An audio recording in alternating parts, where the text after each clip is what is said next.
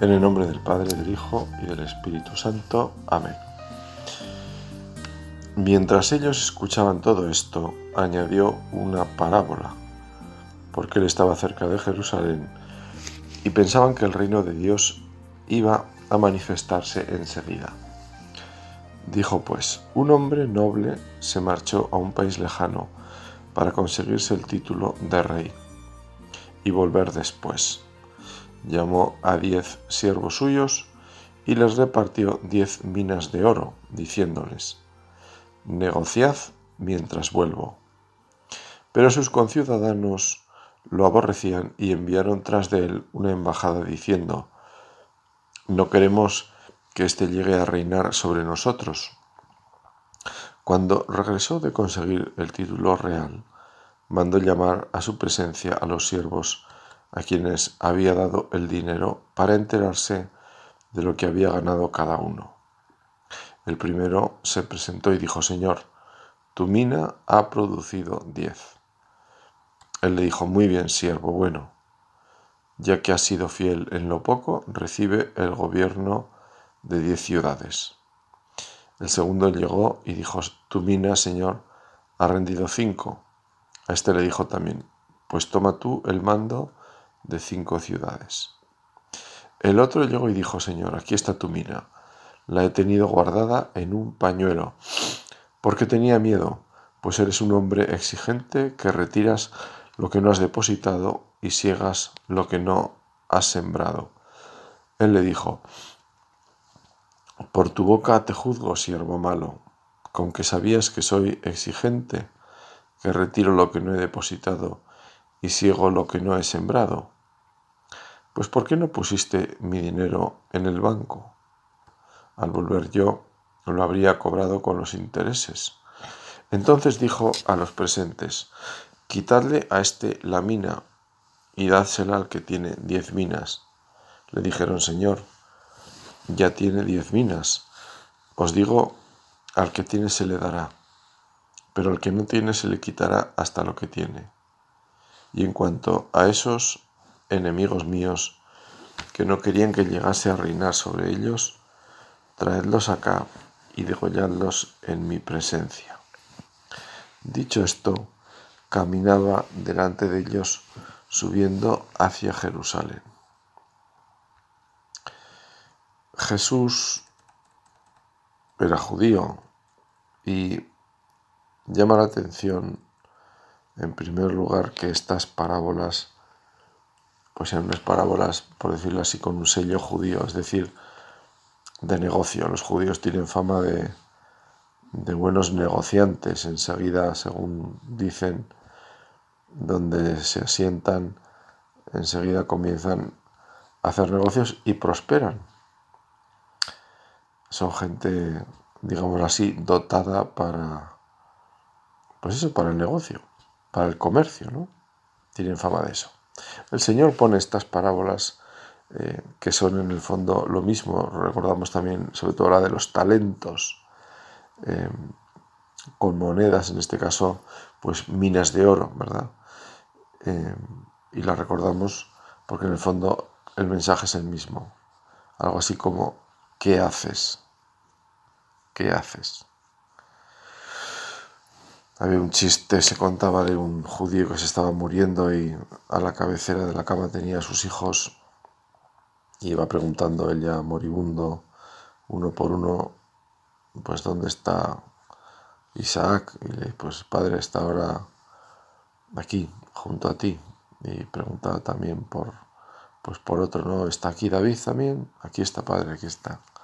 Bueno así fue recorriendo los nombres de todos y, al final pues pregunto, bueno, entonces aquí estáis todos, hijos míos, ¿quién está en la tienda? ¿no? Bueno, pues es un poco expresión de lo que son los judíos, sin ánimo de ofender. Jesús utiliza esta parábola también en un sentido común, iba a decir, porque ciertamente nuestra vida consiste en hacer. El ser humano se expresa en lo que hace. Nosotros eh, no estamos solo para ser. Es verdad que el obrar sigue al ser. Lo más importante sí que es verdad que es lo que tú eres, porque en función de lo que somos, eso hacemos. Si una persona está hecha, es un holgazán, difícilmente tendrá ese ímpetu de progresar y de crear y de cumplir las cosas, ¿no? Pero eh, no basta con que sea eh, un hombre, por decirlo así, cumplidor, porque ya la palabra cumplidor en el ser está indicando que efectivamente luego hace las cosas que debe. En fin, estamos hechos para obrar. El Señor, dice la Escritura, hizo al hombre para que trabajara, para que colaborara con él en la obra de la creación.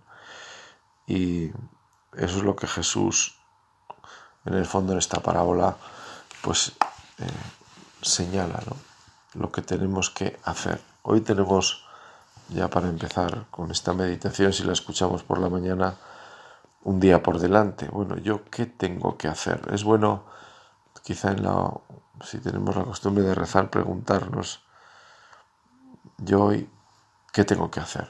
Que posiblemente por mi cabeza inmediatamente pasen las cosas, mis obligaciones, ¿no? Pues si tengo un trabajo, digámoslo así, de horario, bueno, pues de tal a tal hora tengo que trabajar, pero claro, luego en el trabajo también puedo hacer esto o lo otro, quizás, ¿no? Quizás es un trabajo muy marcado que no me puedo salir de un carril, pero a lo mejor no. Los sacerdotes, por ejemplo, pues no tenemos un, un trabajo muy marcado, por, tenemos cosas puntuales, ¿no? sacramentos que administrar o un rato de despacho, o una persona que visitar, alguien que nos va a venir a ver, etcétera, ¿no? Pero luego, ¿qué tiempo voy a dedicar yo a estudiar? ¿Qué tiempo voy a dedicar a pensar quizá tal cosa? ¿Qué tiempo? Pues eso está dentro de mi libertad. Y ya ahora que estamos además en verano, pues a lo mejor eh, estoy en tiempo de, entre comillas, vacaciones. Bueno, pues pero en cualquier caso tengo que, que organizar mi día. ¿Yo qué voy a hacer hoy? No, no sea que me quede, mi día sea hoy el talento de este día que como veremos tiene muchísima, o la mina de oro que tiene distintos significados, y yo me lo quedo hoy para mí, y, y ¿qué voy a hacer? Pues, pues como el que tiene un, un gatito, ¿verdad? Y se pasa el día acariciando al gatito, ¿no? ¿Y qué ha hecho? Pues acariciar al gatito y, eh, y no se ha movido del sitio siquiera. Bueno, el Señor nos ha puesto para que obremos, para que demos fruto. Dice Jesús, que deis fruto y vuestro fruto dure. Y esto, como ocurre con la escritura, eh, va relacionado con otras partes de la misma con otros textos como puede ser este. Vamos a seguir eh, lo que los santos, que al final son las personas que primero mejor han fructificado con los talentos y con las minas que el Señor les ha dejado, y luego eh, nos dan también distintas visiones, distintas perspectivas de lo que significa en el fondo la palabra de Dios que es siempre viva y eficaz. Viva porque da vida, eficaz porque provoca y produce aquello que también anuncia. Pues vamos a comenzar así, por pedirle al Señor, primero los deseos de efectivamente dar fruto, de tomarnos las cosas en serio, de esforzarnos porque eh, dar fruto supone esfuerzo y bueno, pues, pues para eso hay que empeñarse, hay que ser constante. Ayer me, me contaba una abuela orgullosa que había estado en, en la defensa de la tesis de un nieto suyo, una, una tesis en biología o algo así, si yo no entendí mal. Pero una cosa muy técnica en la que eh, los, los únicos que entendían la tesis eran pues el tribunal y luego había allí gente, había más asistentes por cuestiones laborales. En fin, era un tema de investigación sobre, sobre tratamientos em, para cánceres en cuestiones muy eh, particulares, ¿no? En enfermedades raras o algo así. Es una cosa muy técnica, muy técnica. Pero bueno, a lo que voy, la, abuela, pues lo que me contaba era eh, lo que ella percibía. Ella había visto a su nieto durante dos años o tres años, pues metódicamente ir allí a, trabajar, a investigar, eh, dedicarse, como digo, a estas cuestiones tan, tan complejas en las que tampoco hay un fruto así, digamos, lo inmediato, sino que son investigaciones en, coordinación y en cadena con otras, en fin. Eh, y bueno, pues lo que ayer en el, fondo se, se, probaba era la constancia. O sea, ayer era ver eh, la, la, guinda del pastel que se había estado elaborando durante mucho tiempo, ¿no? Y esa guinda pues era leer defender eh, pues algo que se había escrito, pero como digo, como consecuencia y resultado de muchas, muchas horas y mucho esfuerzo. Y seguramente, como me contaba otro doctor, cuando no existía el ordenador y tenían que escribir las cosas a máquina, el primer consejo que le dio su director de tesis fue, mira, lo primero y más importante cuando uno comienza una tesis es una buena papelera, porque vas a romper muchas hojas y entonces necesitas una buena papelera. Ya le estaba vacunando de lo que supone el esfuerzo en estas cuestiones que es equivocarse y comenzar y recomenzar. Y nos sirve también para este mismo ejemplo para nuestra vida cristiana, que tiene mucho de esto, de esfuerzo de comenzar y recomenzar. Si yo pongo delante del Señor y lo puedo poner ahora, este empeño mío por, qué sé yo, pues por escuchar más, por tener más paciencia, como dice San Pablo, el orden de la caridad, que es paciente, pues voy a tener que empeñarme muchas veces y voy a tener que comenzar y recomenzar. Y si ahora estoy comenzando el día, cuando lo termine y haga examen, diré, bueno, ¿cómo ha ido hoy mi capacidad de escuchar y puedo repasar pues esta, esta persona y esta otra aquí y allá y, puedo decir pues, pues igual ha sido un desastre señor o no o pues mira eh, por lo menos al menos en esta ocasión creo que he sabido estar mordiéndome la lengua incluso porque hubiera dicho esto o lo otro pero bueno pues y agradezco al Señor que su espíritu me, me va haciendo paciente. Y bueno, pues en fin, esa es nuestra vida. Santa Teresa de Calcuta, con esa mirada tan práctica que tenía esta santa, consideraba esta, este Evangelio muy en el día a día. Voy a leer un momento sus palabras, porque como siempre, las palabras de un santo son muy luminosas, muy luminosas pues quiera Dios que el Espíritu nos vaya iluminando también por, por esa misma vía. Dice así, hagamos lo que hagamos, aunque solo sea ayudar a alguien a atravesar la calle, se lo estamos haciendo a Jesús. Incluso ofrecer a alguien un vaso de agua es dárselo a Jesús. Esta es una pequeñísima enseñanza, pero cada vez más importante. No hemos de tener miedo de proclamar el amor de Cristo ni de amar como Él amó. El trabajo que hagamos, por pequeño y humilde que sea, convirtámoslo en un acto de amor a Cristo. Pero por hermoso que sea el trabajo, no nos apeguemos a Él, debemos estar dispuestos a dejarlo. El trabajo no es nuestro.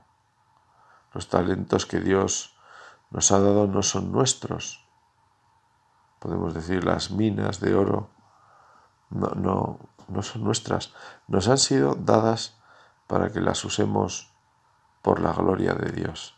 Seamos generosos y usemos todo lo que tenemos por el buen Maestro. ¿Qué tenemos que aprender? Dice la Santa, a ser mansos y humildes. Si somos mansos y humildes, aprenderemos a orar. Si aprendemos a orar, perteneceremos a Jesús. Si pertenecemos a Jesús, aprenderemos a creer. Y si creemos, aprenderemos a amar. Y si amamos, aprenderemos a servir. Santa Teresa de Jesús, Santa Teresa de Calcuta, perdón, como vemos, subraya con esa claridad que tienen siempre los santos, pues en primer lugar, lo cotidiano, atravesar la calle, dar un vaso de agua, es decir, Jesús no pone estas imágenes pensando, estas parábolas pensando, las pone pensando en ti y en mí, en tu vida y en la mía y en la de mi abuela y en la de la abuela que contaba ayer esto de la tesis, que ya no trabaja ella, pero porque ya sus hijos y sus nietos ya hacen su vida, pero bueno, ella sigue sigue siendo destinataria de esta parábola, ella también tiene que hacer cosas por ser abuela, no, no bueno, ya es abuela, ya que pase y que se dedique a ver zanjas. No, hombre, no. También tendrá que pasear y ver zanjas si le apetece, ¿verdad? Como se dice que cuando vamos por la calle vemos obras, en las calles siempre hay un buen número de jubilados viendo ahí como Quizás yo antiguos trabajadores de eso, que les gusta ver cómo hacen las cosas. Bueno, bien, pues muy bien, tienen tiempo, no es mala cosa, ¿verdad? Se pasean de paso, toman el sol, hablan, en fin. Pero también tienen que hacer otras cosas. Lo que hagamos, al final Santa Teresa dice, todo lo que hagamos por Jesús. Esto es lo más importante. ¿Por quién hago las cosas? ¿Qué busco?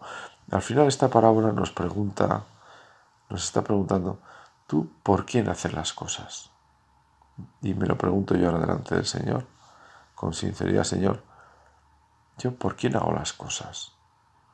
Porque quizá el dilema último es, o las hago por ti, o las hago por mí. Y, no hay, no hombre, en fin, no, o por ti o por mí en último término me busco a mí. No, pero yo eh, ayudo, aunque yo dominara las lenguas arcanas, aunque entregara mis bienes a los, pero si yo, si yo, pero ¿y por qué lo haces? ¿Por quién lo haces? ¿Por él o por ti? Pues de eso se trata. Y tenemos que pedirle eso al Espíritu ya, Señor, por ti. Hoy quiero hacer las cosas por ti. Y seguramente el camino es este. El camino es amar, el camino es servir, para eso tenemos que rezar y para eso tenemos que ser, como dice la santa, mansos y humildes y eso lo tenemos que pedir, Señor.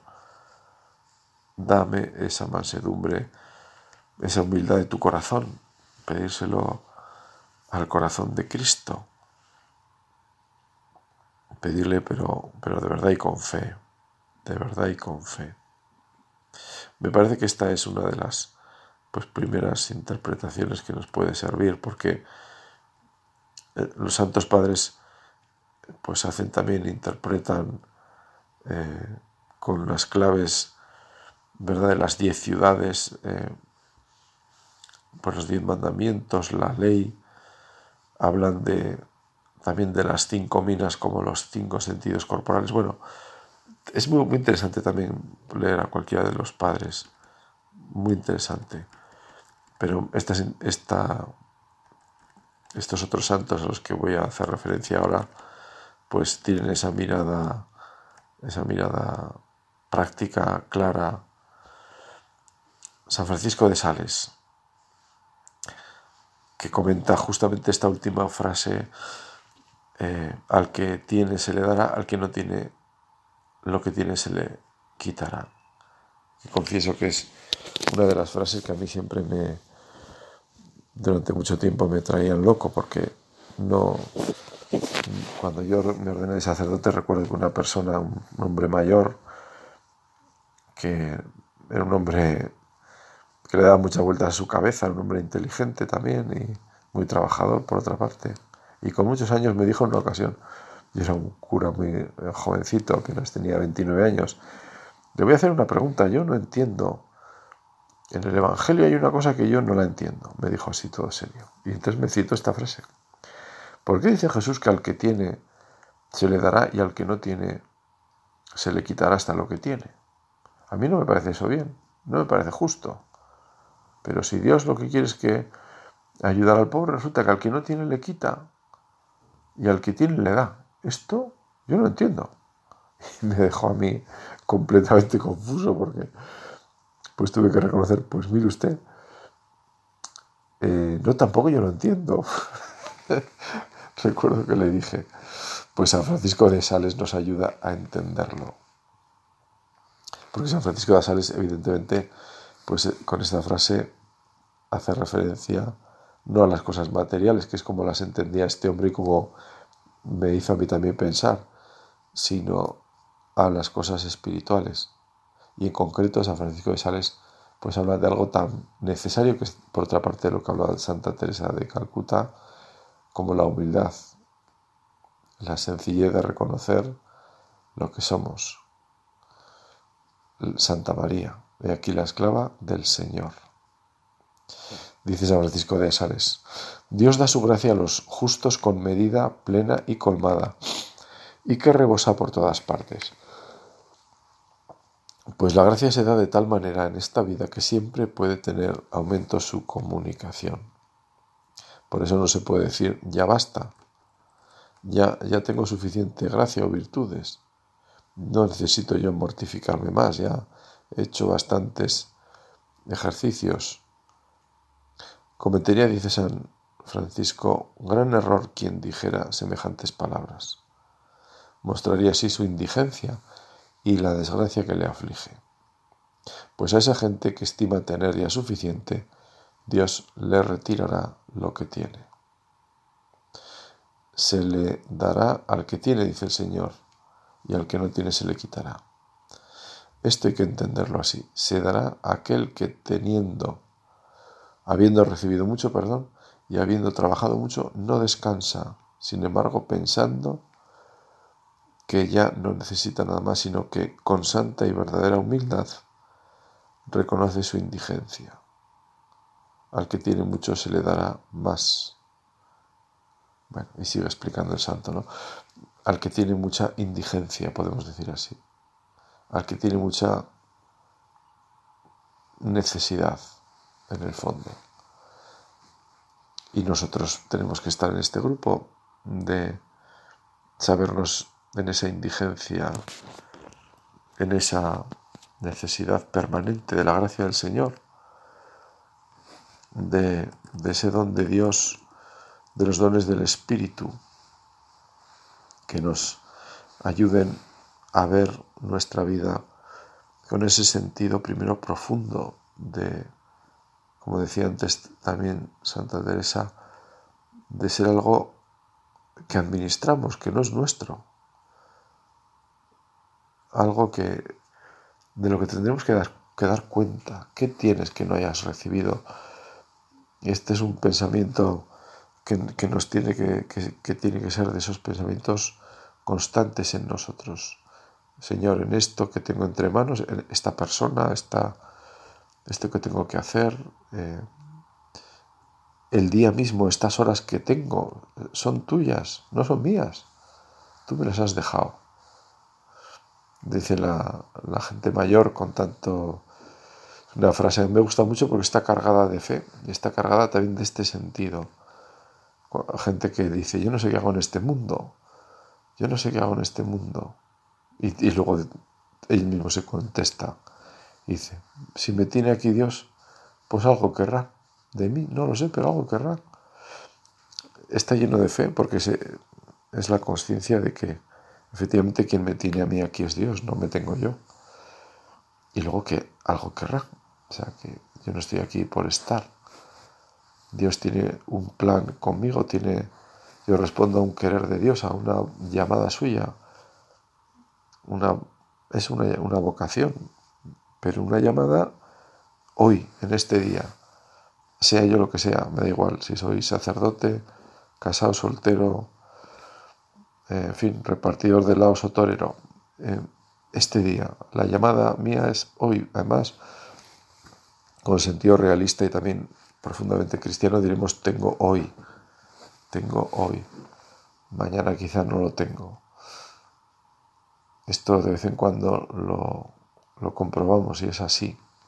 Yo ayer celebré el funeral de una persona que murió con 40 años de repente, un infarto fulminante, ¿no? Bueno, pues a veces estas cosas pasan, no es muy común, pero, pero pasan. Entonces, yo tengo hoy, hoy, ayer ya pasó, mañana no sé si llegará para mí. Así es. Así que vamos a pedirle al Señor una y cuarenta mil veces esa humildad, esa sencillez, esa mirada en, pues en, su plan sobre nosotros. Decía San Gregorio de Nisa que Dios creó al hombre para que fuera rey de la tierra, utilizaba esta, esta expresión. Jesús hoy al que va respondiendo le dice, le nombra también eh, director, no me acuerdo la palabra exacta, en fin, vas a dirigir 10 ciudades, ¿no? O sea, le, le ponen algo muy importante, humanamente sería como, vas a ser el gobernador, por decirlo así, ¿no? Vas a ser gobernador de un territorio. Bueno, pues Dios, Dios me ha hecho a mí rey de la tierra, el ser, humano. ¿eh? Tenemos una capacidad sobre, sobre cosas maravillosas. Somos hijos de Dios, además. Creado para dominar el mundo, ha recibido la, semejanza con el Rey universal, decía San Gregorio. Solo Dios es Rey. Si yo soy Rey, es por semejanza con Él. Dios ha querido hacerme semejante suyo, y a semejanza suya, imagen suya, a imagen suya los creó. Nos recuerda la escritura. Vamos terminando y se, pasó el tiempo. Eh, y vamos a terminar con Santa María. Siempre nos es tan, pues tan luminosa la Virgen. Porque su, vida, su día a día, pues estuvo eh, en Nazaret, como la vida de Jesús, 30 años, la de María, vamos a considerar ese aspecto, podríamos considerar otros muchos, ¿verdad? Pero me voy a fijar en este porque, porque está mirando al fruto que tiene que dar nuestra vida. Y así en María, pues ese fruto, el fruto de María en Nazaret, podríamos decirlo, ¿no? Su trabajo, su dedicación, eh, su perseverancia, esa constancia, ese buscar hacer bien las cosas, no nos podemos imaginar, pero, pero es, que, es, que, es que no podemos imaginar a la Virgen en Nazaret, pues, no sé, justo como lo que, como lo que no imaginamos de ella, ¿no? Que, mujer perdiendo el tiempo de aquí para allá, eh, que le dan igual las cosas, en fin, como decimos vulgarmente, manga por hombro, ¿no? Pues es que esto no, no nos entra en la Virgen, por una razón muy sencilla porque la santidad, que es el amor, el amor está en las cosas pequeñas. El amor no, no, no, no, tiene sentido una persona que dice, no, a mí, yo ni saludo, hombre, yo estoy a otras cosas, yo estoy, mi cabeza está en, los grandes problemas de la humanidad, yo no me detengo a saludar a, una persona, ni, en fin, ni ayudo a otra, ni, yo estoy a otras cosas, nada. Pues un, un necio, ¿no? En fin, le pedimos a la Virgen, terminando esta meditación, ese empeño por las cosas de cada día, saber para quién las hacemos, que es para Dios, y saber que la gasolina para hacerlas, el motor, la fuerza, son del Espíritu. El Espíritu es el que nos da y por eso se lo pedimos y por eso también hacemos ese compromiso de empeñarnos para que viendo el rostro de Dios en lo que nos rodea, podamos ofrecerle al Señor una vida agradable en su presencia. Que así sea.